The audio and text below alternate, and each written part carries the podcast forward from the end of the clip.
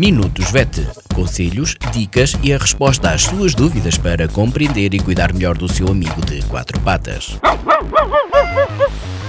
Minutos VET às quartas-feiras pelas 15h20, aqui na sua Vagos FM com a veterinária Ana Neves.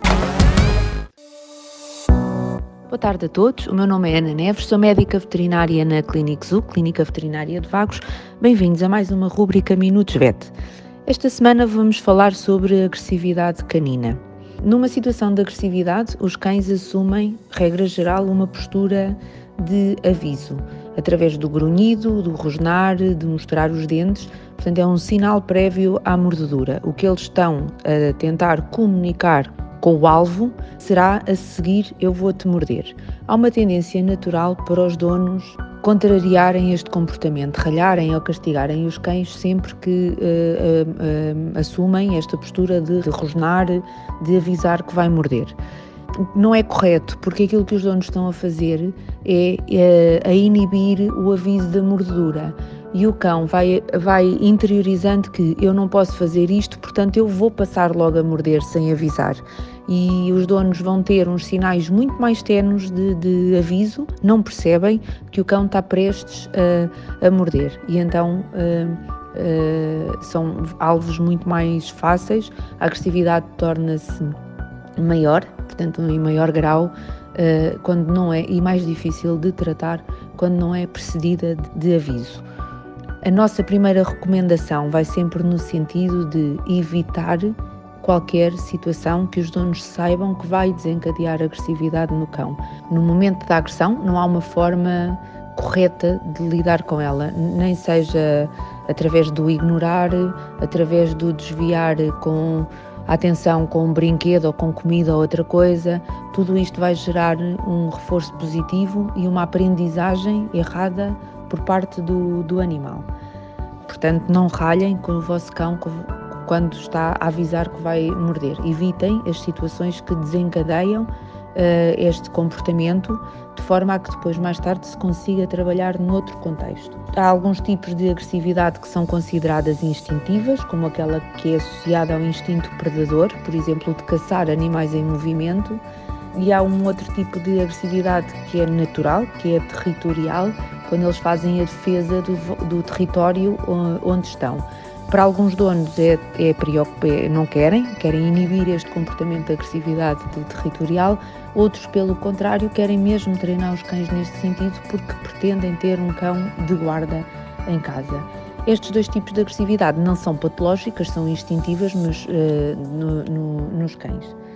Depois, a abordagem clínica, comportamento de agressividade é feito um historial detalhado do animal, portanto, uma consulta de comportamento, é avaliado o contexto de vida do animal, é feito um exame clínico exaustivo, um exame neurológico, exames complementares que servirão para despistar, por exemplo, dor. Um animal que tenha uma otite pode tentar morder qualquer pessoa que se aproxime da cabeça dele como forma de se defender. Não me tocas nos ouvidos porque isto dói-me eu não quero que. E aqui não temos um problema de comportamento, temos sim um problema clínico que tem que ser tratado para resolver o problema de comportamento. A abordagem ao cão agressivo, portanto, para além destes exames, depois temos que perceber qual é o contexto da agressividade. E a agressividade pode ser dirigida aos membros da família, a estranhos, que sejam pessoas estranhas ou outros animais estranhos, ou a outros animais da família. E a agressividade pode ser motivada por vários fatores pode ser motivada pela manipulação e aqui pode estar associada ao medo. Um animal que seja medroso não quer ser manipulado. Estamos a falar de situações de pessoas que abraçam muito os cães e eles não querem essa manipulação e respondem com agressividade. Estamos a falar, por exemplo, também de um animal que tem que fazer um determinado tratamento e está farto de tomar comprimidos e chega-te para lá porque eu não quero tomar mais comprimido nenhum pode ser motivada pela frustração. E aí pode acontecer em situações em que reduzimos recursos, ou seja, o cão está habituado a ter um espaço enorme só para ele e por algum motivo os donos querem reduzir esse espaço, pode gerar um, um sentimento de frustração no cão e pode se manifestar como forma de agressividade.